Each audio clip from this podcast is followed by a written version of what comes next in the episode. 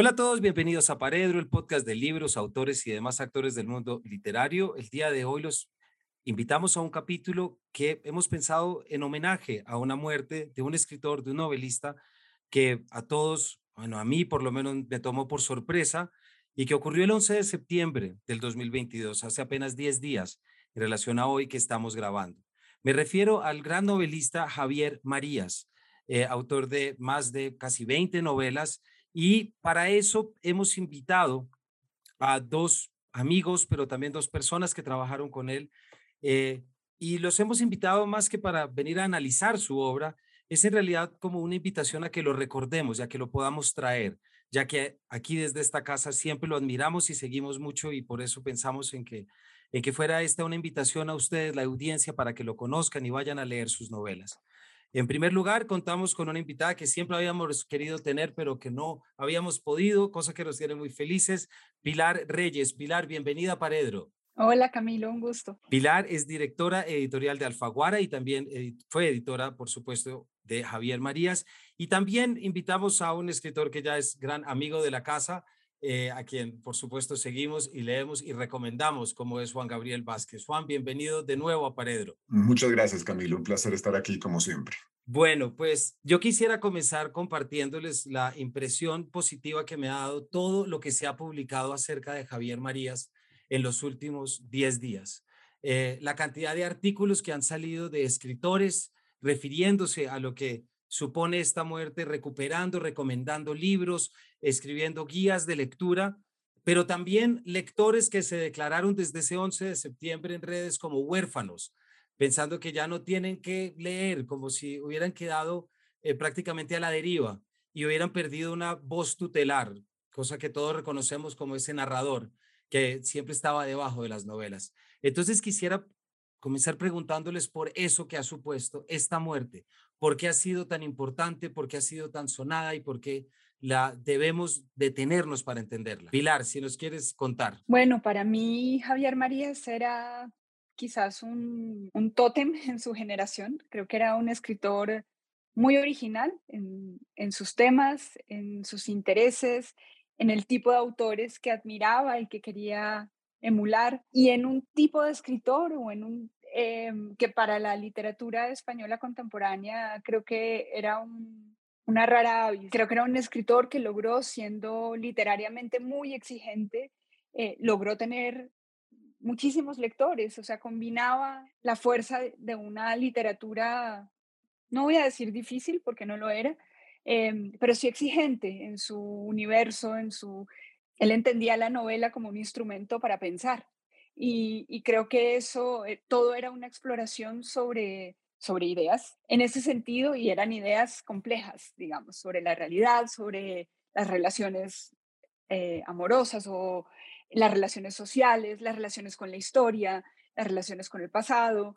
Em, creo que en ese sentido em, tenía una, como una ventaja que, creo que es parte del, duelo que está haciendo eh, hoy la lengua española, digamos. Em, era un escritor complejo, era un escritor, digamos, con indagaciones muy, muy particulares que logró tener muchísimos lectores y eso no es habitual. Logró un reconocimiento, quizás el escritor en español hoy más, más conocido en el mundo digamos, de, la crítica internacional y de la, como referente de la literatura en español. Eh, yo creo que Javier Marías ya era un referente para la literatura. Eh, obviamente representó a la lengua española con muchísima fuerza, pero ya era un referente para la literatura internacional. Em, y creo que en ese sentido, pues la, la lengua pierde aún, yo creo ahí sí, si el premio Nobel significa cosas, que yo creo que sí, eh, a su candidato más firme a ganar el premio Nobel. Y eso no, eh, no lo digo solo por, digamos, lo, digo para explicar qué envergadura de escritor hemos perdido, ¿no? Siendo el premio Nobel para mí, pues sí, un lugar que, que consagra o por lo menos reconoce un estatus intelectual y artístico eh, de primer orden. Y yo sí creo que hemos perdido al, al candidato primero de la lengua española para ganarlo. Juan. Yo creo, Camilo, por supuesto, siempre que, que muere un gran escritor, un escritor de la talla de, de Marías, hay una profunda sensación de, de pérdida, em, pero creo que no en todos los casos es igual. Con, con Marías no solo lamentamos la desaparición de la persona, em, de su presencia, digamos, en la conversación literaria, em, por supuesto, de la, de la calidad de sus novelas, pero hay algunos escritores que logran, por decirlo así, inventar un territorio tan particular, tan especial, tan personal, que con su muerte sentimos que nos han eh, dejado por fuera de ese territorio, que ya no habrá más exploraciones de ese lugar que, que, que nos gustaba, esa voz, esa mirada especial, em, esa, esa, esa exploración de ciertos asuntos de cierta manera muy idiosincrásica, mm, eso ya no existirá más. Eh, es decir, ya no habrá más, más viajes a ese territorio. Y eso es lo que echamos, lo que echamos de menos. Em, es, escribía yo hace poquito que es como si, como si nos hubieran eh, dejado por fuera ¿no? de una habitación, hubieran cerrado la habitación con llave y, hubieran tirado la llave. Ya nunca más volveremos a, entrar a una de esas exploraciones en la voz de los narradores de Marías y con la mirada de, de Marías. Eso es algo que no siempre se puede decir. Eh, como digo, toda desaparición de un gran escritor genera huérfanos, como decía usted, pero hay algunos que lamentamos porque, porque sentimos que nos han robado algo, ¿no? una, una posibilidad de ver el mundo de una cierta manera que ya no tendremos más que en los libros que ya existen, que es mucho, que son muchos, por fortuna, que son amplios.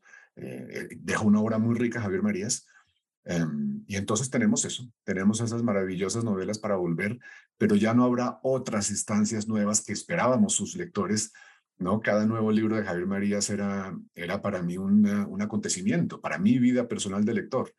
Desde que lo leí por primera vez, eso había marcado un poco. Eh, los libros de Marías, cada nuevo libro, habían eh, marcado un poco mi vida de lector y bueno, eso, eso se ha acabado y es una lástima.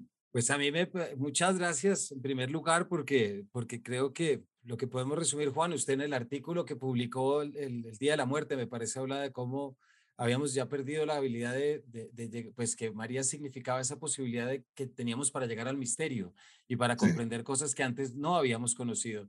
Y Pilar, tú lo dices un poco así, la novela como ese aparato de ideas y aparato para pensar.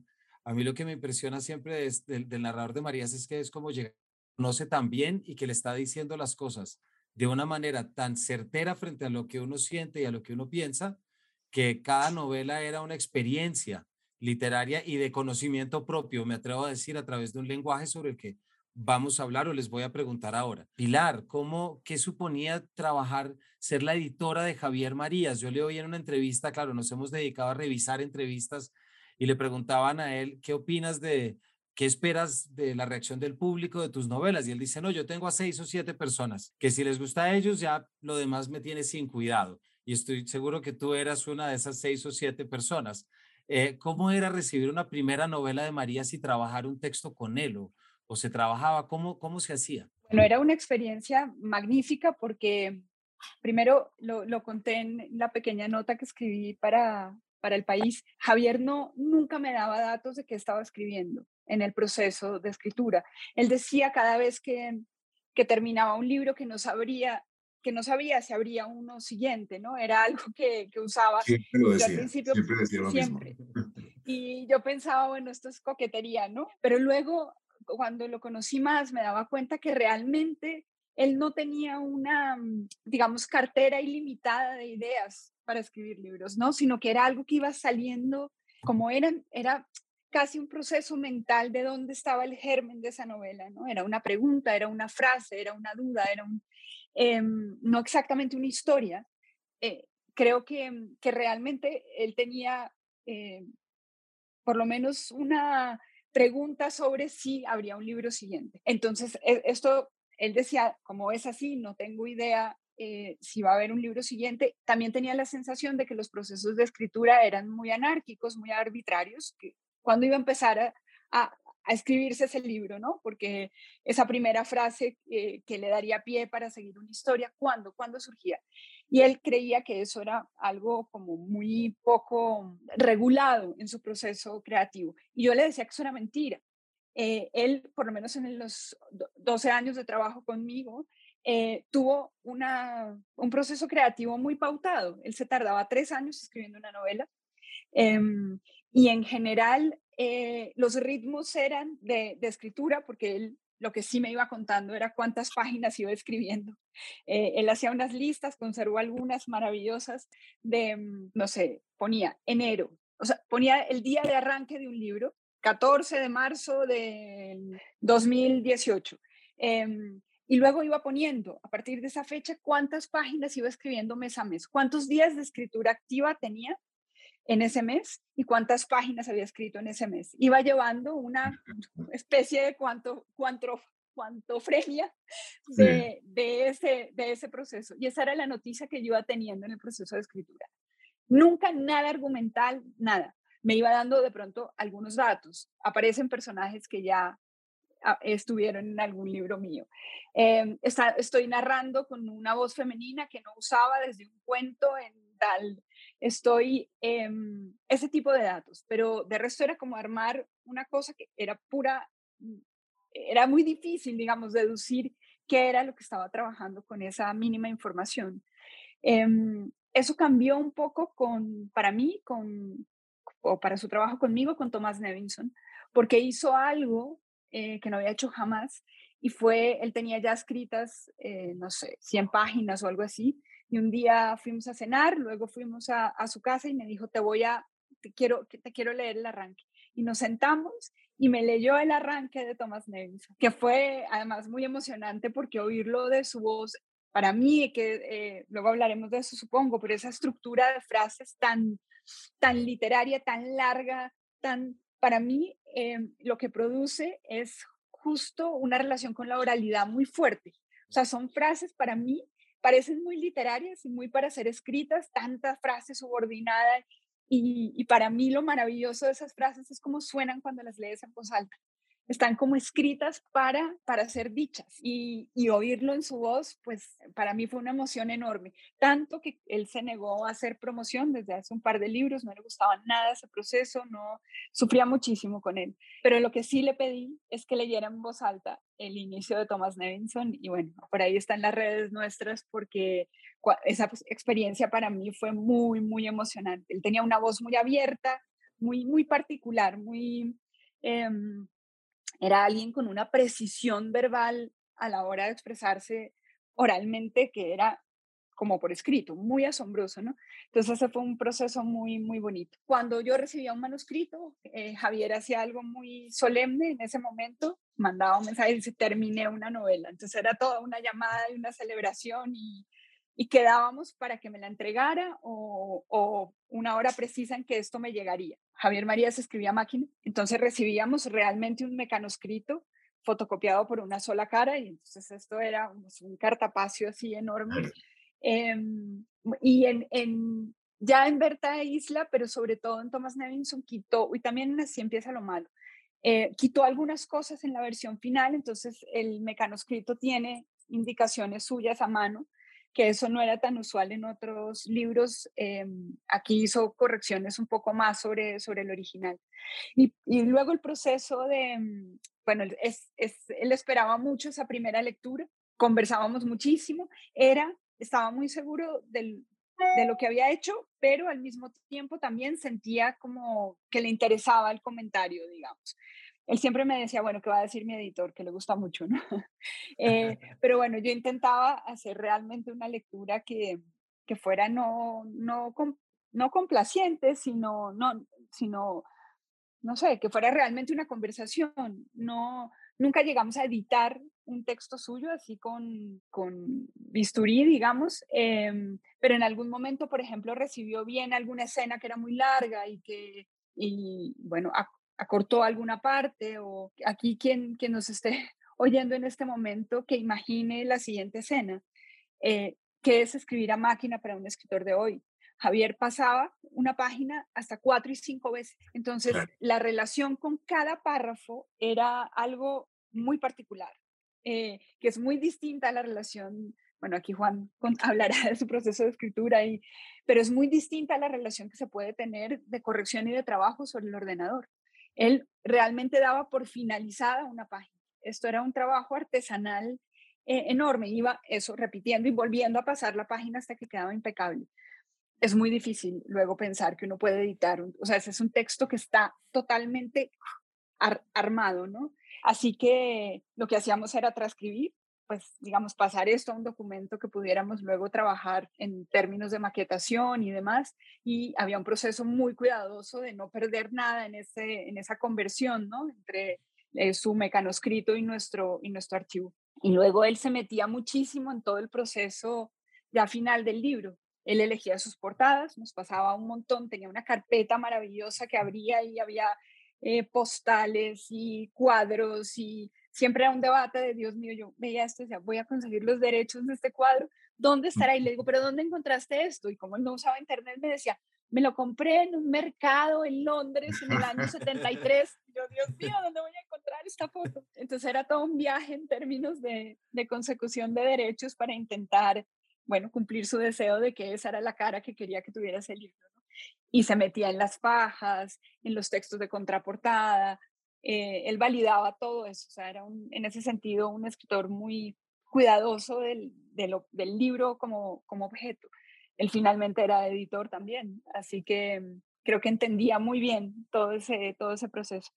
Eh, era un placer, yo peleaba con él, peleaba entre comillas, eh, digamos, las discusiones más grandes las teníamos ya en el proceso de promoción del libro, que como decía antes, a él no le gustaba, entonces era una, una conversación un poco más difícil ahí para, bueno, para intentar convencerle de que cada vez pues, el escritor tiene que estar como en primer plano y él decía, no, en primer plano está el libro, punto, yo ya dije todo lo que tenía que decir. Odiaba las entrevistas que intentaban hacerle explicar el libro. Es que yo, si yo supiera explicar el libro, pues no lo habría escrito, hubiera escrito un artículo, hubiera escrito otra cosa, ¿no? Eh, he escrito algo de ideas que tenía sobre X elementos y yo no lo puedo explicar. Lo que yo sabía sobre esa historia lo puse ahí, ¿no? Y por tanto detestaba la promoción y ahí teníamos conversaciones que eran muy chistosas, conversaciones donde yo terminaba diciéndole, vale, no hacemos nada, no había mucho más que hacer. Camilo, es que Pilar dijo tantas cosas que, que me interesan y que también me, eh, me, han, eh, me han interpelado constantemente como lector de Marías y, y como novelista que tengo que comentar un par de cosas. Por em, favor. Eh, lo de, lo de que él escribiera en máquina, em, que voluntariamente hubiera tomado la decisión de, nunca pasar a lo siguiente, ¿no? Nunca pasar al computador. Para mí, para mucha gente era un, capricho, parte de su, parte de su persona, ¿no? Que, que era, tenía algo, había algo anacrónico en Javier, en muchos sentidos. Em, una, una, manera especial de estar en el mundo, que venía también con un temperamento, con, un, con una manera de valorar ciertas virtudes, eh, como la cortesía, por ejemplo, las buenas maneras.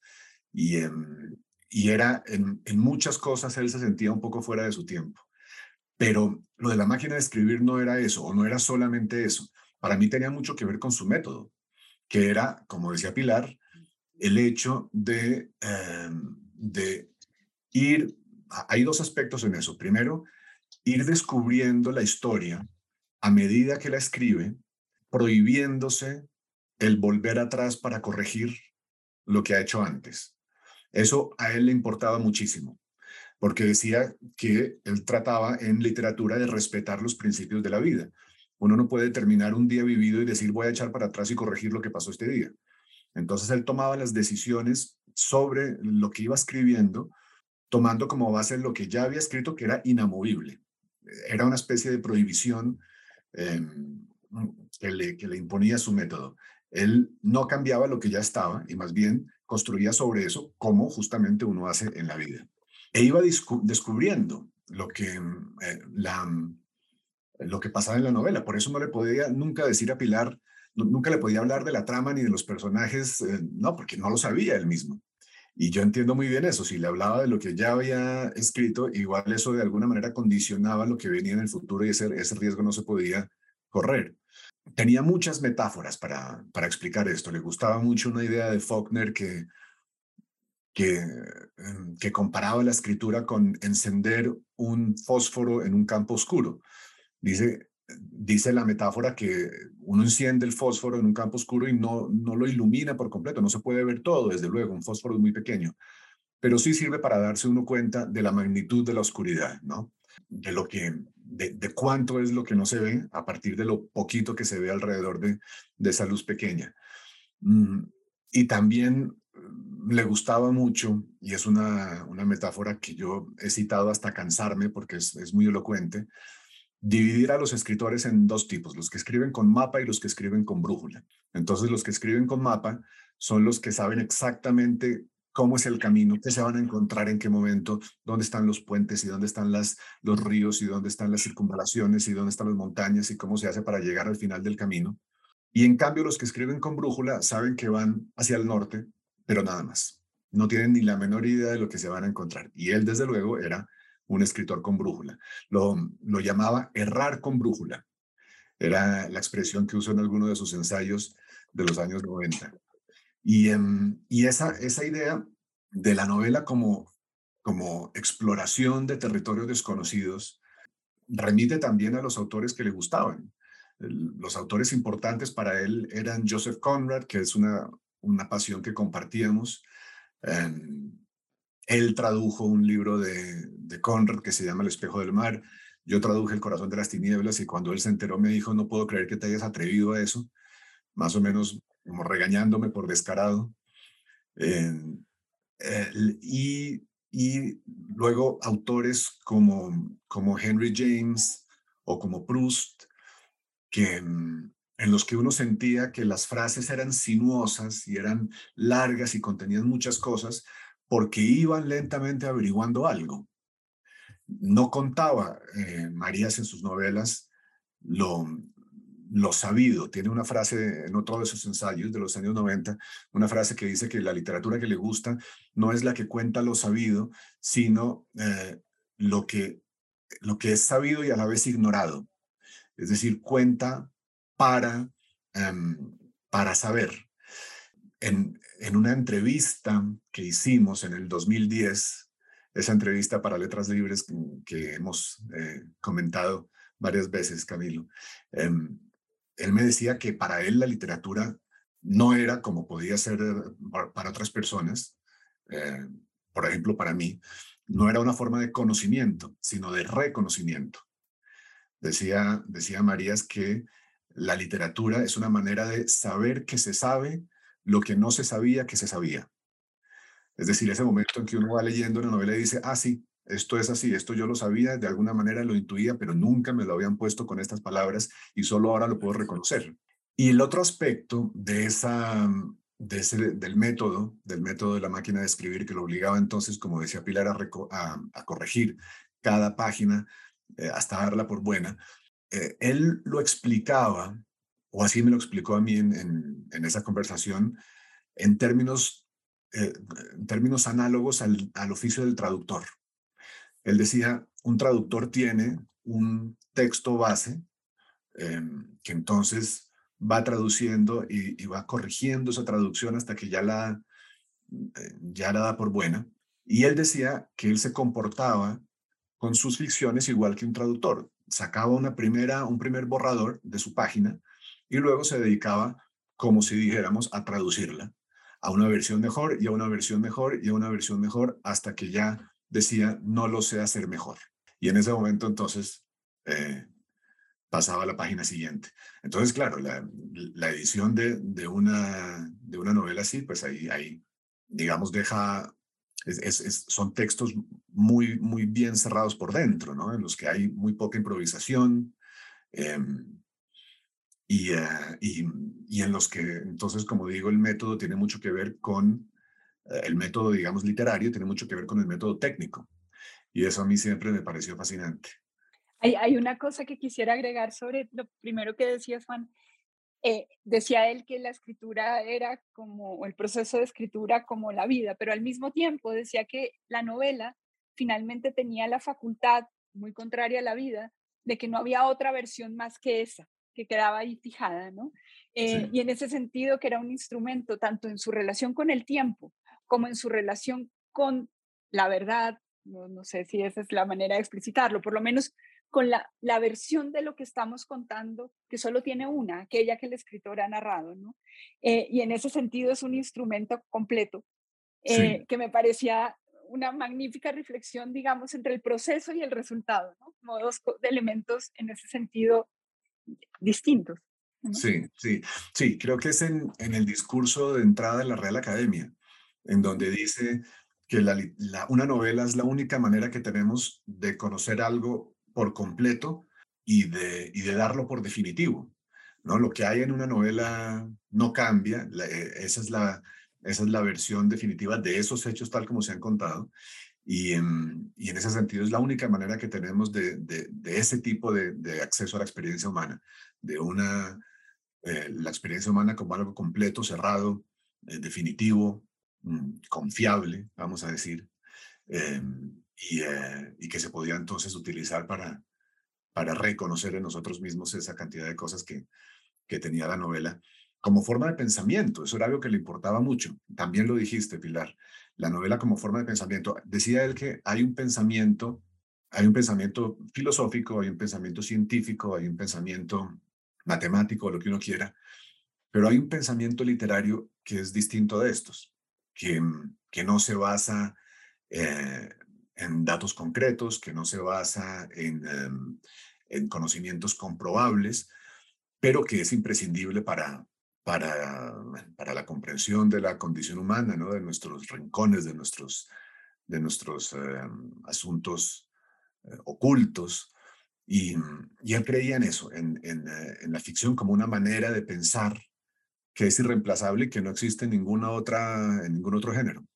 Hay algo que les quería preguntar, porque es que a nuestros oyentes vamos a terminar leyendo, porque no hay mejor forma de homenajear y referirse a un autor que leyéndolo, por supuesto, pero hay una pregunta que les quiero hacer, a ver si es eso de pronto algo que nos permite entender mejor o, ubicar todas estas condiciones de las que estamos hablando. Pilar, la novela como máquina, el estilo, Juan también, lo que nos dice la forma de entendernos, y es la relación que tuvo Marías con la cultura inglesa y con la literatura inglesa y con la lengua inglesa. ¿cierto? O sea, seis o siete títulos suyos son tomados de Shakespeare. Eh, vive, estudia, de ahí sale todas las almas y después, por dicho, está toda la parte inglesa, pero yo me he preguntado si acaso esa, esa habilidad que desarrolló Marías para poder tener esa voz, esa estructura, esas frases sinuosas, esos juegos del lenguaje, fue como por recibir una herencia traduciéndola a lengua castellana, pero de sintaxis y estructura inglesa, ¿sí me explico? como si uno bebiera de otra lengua y encuentra su lugar en la suya propia. Sí, eh, sí, era, era, yo lo veo así. Él tradujo muy joven el Tristan Shandy de Lawrence sí, Me parece una locura deliciosa, además, sí. Claro, claro. Es una novela complejísima, em, una novela del siglo XVIII con montada toda sobre el principio de una frase muy larga, eh, caótica a veces, em, y de las digresiones, las digresiones que Marías defendió tanto. Em, para él la digresión era casi que un asunto de, poética literaria, y le parecía que esas novelas en las que, en las que nada sobra, eh, que la gente elogia porque en ellas nada sobra, ni una página sobra, ni una palabra sobra, pues eso le parecía a él que era eh, más bien una, una cosa que pertenecía al costurero o al decorador, decía él en un artículo, eh, que a la literatura. La literatura que le interesaba mm, no solo se permitía, sino que eh, dependía de esas digresiones que eran los lugares por donde entra el pensamiento, la reflexión, todo lo que le parecía que separaba a la literatura eh, de, pues de otras maneras de explorar, la vida. Y yo creo que esa, esa, frase larga, esa sintaxis complicada, la aprendió en buena parte de su traducción de Stern, Em, y, y, luego se fue afilando con otras cosas, pero era inseparable de la lengua inglesa. Eh, por eso sus detractores lo acusan, lo acusaron siempre de escribir eh, malas traducciones del inglés, le, decían. Em, y, era la acusación más recurrente, porque él sí llevó a la prosa en español una especie de, impronta muy particular, de signo opuesto a la de Borges, digamos. Borges también escribía en inglés con palabras en español. Eh, en cierto sentido. Pero, pero la influencia de la lengua inglesa en, la prosa de Marías es de signo opuesto, más bien para ampliar la, la prosa y llevar al límite la, la gramática. Eh, sus, como digo, sus detractores le apuntaban a esto, a, a una prosa que, que tenía tanta influencia de otra lengua que a veces llevaba al límite la gramática y la, y la construcción y la sintaxis de algunas frases de Marías yo agradezco a los dioses no ser el traductor de eso a ninguna lengua, porque eso tiene que ser un dolor de cabeza, sobre todo por el miedo, por el miedo de, perder sus virtudes. Una de ellas era, era el oído. Javier, eh, María se escribía como un músico, es decir, tenía un oído para los ritmos de la prosa y, eh, que montaba en sus frases, que era, era muy impresionante. Por otra parte, la lengua inglesa, la tradición literaria en lengua inglesa, es inseparable para mí de, las, de ciertos valores que, mm, que le interesaban mucho y que yo creo son la causa de lo que decía Pilar antes, de, de la manera como él construyó una novela muy, muy literaria, muy sofisticada y muy exigente, y al mismo tiempo de amplio público. Tenía muchísimos lectores y muy devotos. Y eso es porque eh, había valores que, que él identificaba con, con la literatura en lengua inglesa Em, y yo creo que tenía razón, como por ejemplo el respeto por la curiosidad del lector, la idea de construir, la idea de, construir novelas alrededor de misterios. No le parecía que hubiera nada indigno eh, en, en, eso, que es algo que piensan muchos escritores. Para él, la novela de aventuras era importantísima. La, la novela, la novela de investigadores, la novela, la novela negra incluso, y conocí la novela de terror, ¿no? Conocía autores de, de, novela de terror, de novela gótica, que, de los que yo no he oído hablar a nadie más. Eh, gente que es lo más secreto del mundo, autores secretos para los ingleses, Marías los conocía como si hubiera vivido al lado de ellos. Y eran, eran estos, estos géneros, ¿no? Era la novela de terror, la novela de aventuras, la novela de detectives. Em, el, cariño que él le tenía a, a Sherlock Holmes, pues es, eh, es una cosa impresionante. Y, y todo esto se filtraba en sus novelas, que giran alrededor de misterios, de secretos. Eh, hay que descubrir cosas. Lo que pasa es que están empaquetadas en, eh, en, en, formas literarias de una sofisticación altísima. Y, y, y, por eso puede que lo perdamos de vista, pero yo creo que eso es lo que sentimos los lectores, es esa, también esa, esa idea de estar de estar em, en busca de una, de una revelación, de un misterio, estar embarcados en una aventura, que es una aventura de la mente, es una aventura de las ideas, es una aventura de emociones abiertas con, con bisturí, pero sigue siendo una aventura y eso es lo que apreciamos. Gracias, Juan Pilar. No sé si quieras complementar algo de esto antes de ponernos a leer. Una, una pequeña cosa, diría que es, es absolutamente cierto todo lo que ha dicho Juan, pero que al mismo tiempo creo fue un escritor supremamente ligado a la lengua española. Quiero decir, Marías tomó el lenguaje y lo hizo totalmente suyo. O sea, uno lee una novela de Marías y es el idioma de Marías. Es algo muy, digamos, muy llamativo que no es solo un elemento de estilo, es un elemento también de gramática. Esa composición de frases hacía que tanto en sentido como en musicalidad las palabras sonaran muy a su manera. E incluso cuando uno lo oye hablar en las entrevistas y luego lee sus textos, había una manera de componer el lenguaje eh, muy particular.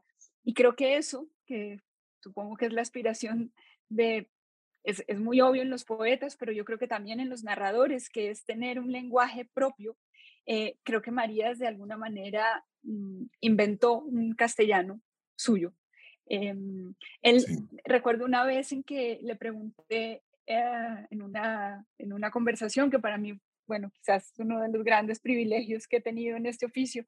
Cuando el Faguara cumplió 50 años, yo para celebrarlo hicimos una conversación donde estaban Arturo Pérez Reverte, Mario Vargas Llosa y, Javier Marías. Y yo empecé esa conversación diciendo que es como si uno pudiera sentar a la mesa a Dumas, eh, a Flaubert y, y, a Proust y, y, aquí la comparación no era exagerada. En, sus universos tiene hay algo que los puede relacionar a esos tres escritores, ¿no? Y hablar sobre su proceso de escritura y tal. una de las preguntas era cuál palabra eh, del español les gustaba especialmente. Y Javier contestó algo que me encantó. Él dijo, a mí me gusta la palabra emulación, eh, porque es un ejercicio con el cual yo mismo empecé a escribir. Em, bueno, y cuenta allí eh, que él quería parecerse a los escritores que le gustaban y, en ese sentido empezó como a, sentir que podía hacer algo que él podía ejercer y quería imitar y, y esa idea de imitación, por ejemplo, que en sus novelas es una obsesión, que tiene que ver con la idea de traducción, de cómo llevas una lengua a otra, de qué dices, de que si, si trampeas o no, si mientes, si todo ese juego, o sea, una palabra como emulación, como imitación. Yo creo que son conceptos que, que, que usamos normalmente, pero que en el universo de María se empiezan a cargarse de un sentido. Es, decir, detrás de la palabra emulación o detrás de la palabra imitación o detrás de la palabra contar, en el universo mariano, creo que hay toda una carga de sentido, toda una semántica, una sintaxis que, que es mucho más que lo que conocemos de ese término. quiero decir con todo este rollo que que Javier Marías también fue un gran escritor de la lengua española y le importaba muchísimo la lengua en la que estaba escribiendo y, cómo podía coger esos términos y llevarlos a, a otra expresión, ¿no? Em, y creo que ese fue un ejercicio que, que desde los dominios del lobo emprendió, siendo su libro más anglosajón en términos, digamos, de historia, y que, y que creo que logró con enorme éxito. Cualquiera que abra y lea un primer párrafo y no le dice de, quién, de quién es este párrafo. Yo creo que alguien que tenga más o menos una cultura literaria no tiene duda iba a decir, es un párrafo de Javier Marías. Pilar, muchísimas gracias.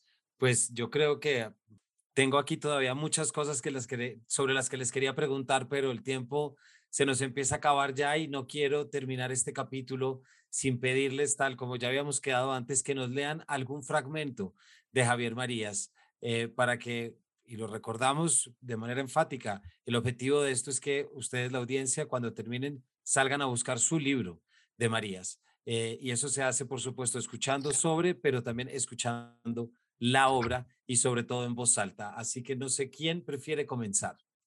Pilar.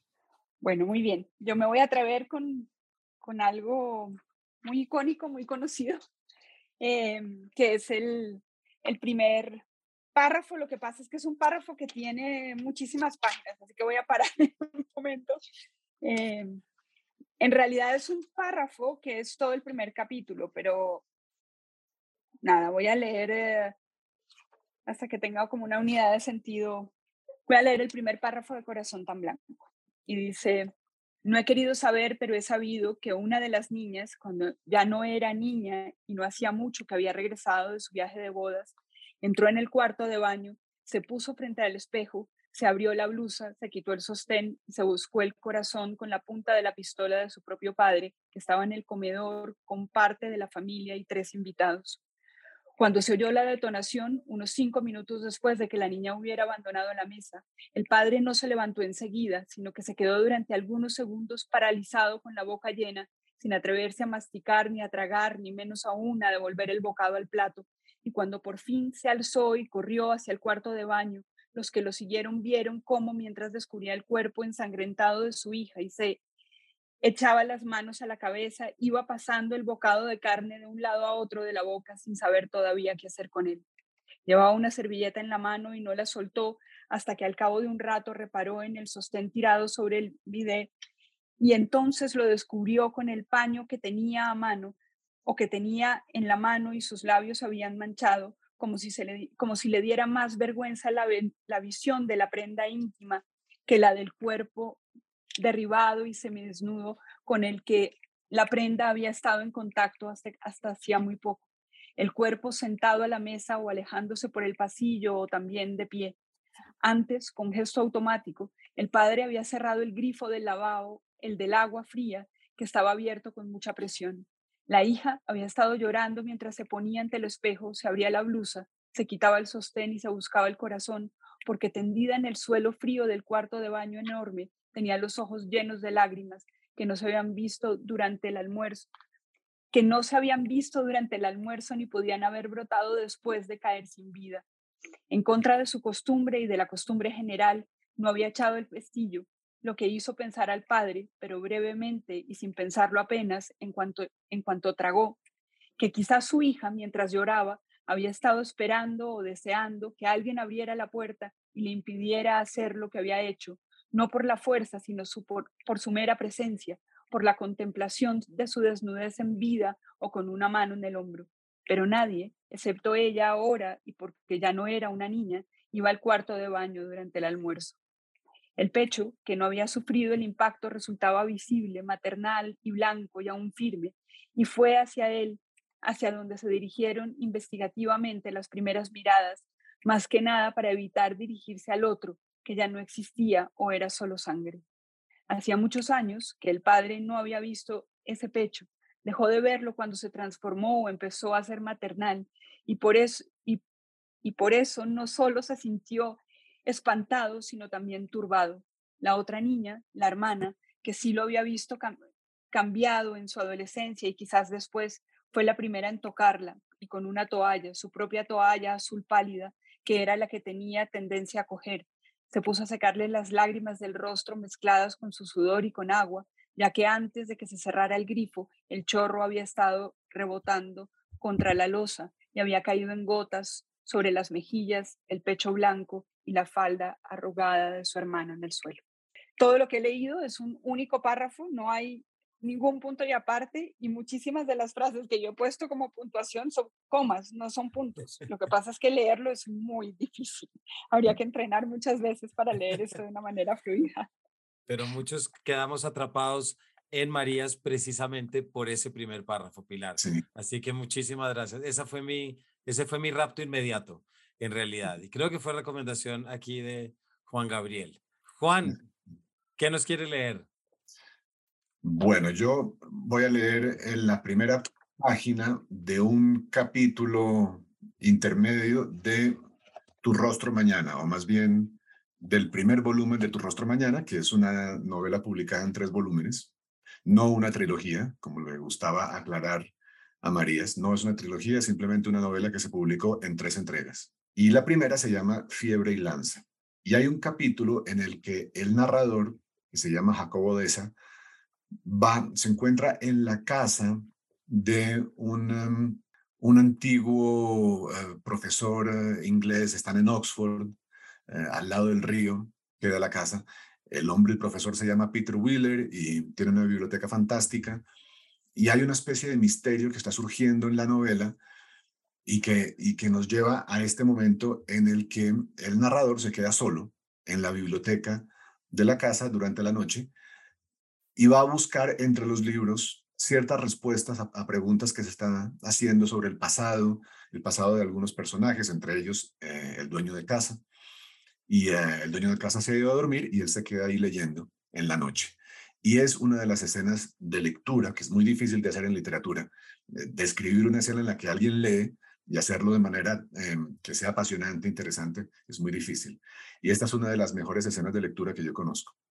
Entonces el narrador dice, hablan los libros en mitad de la noche como habla el río, con sosiego o desgana, o la desgana la pone uno con su propia fatiga y su propio sonambulismo y sus sueños, aunque esté o se crea muy despierto.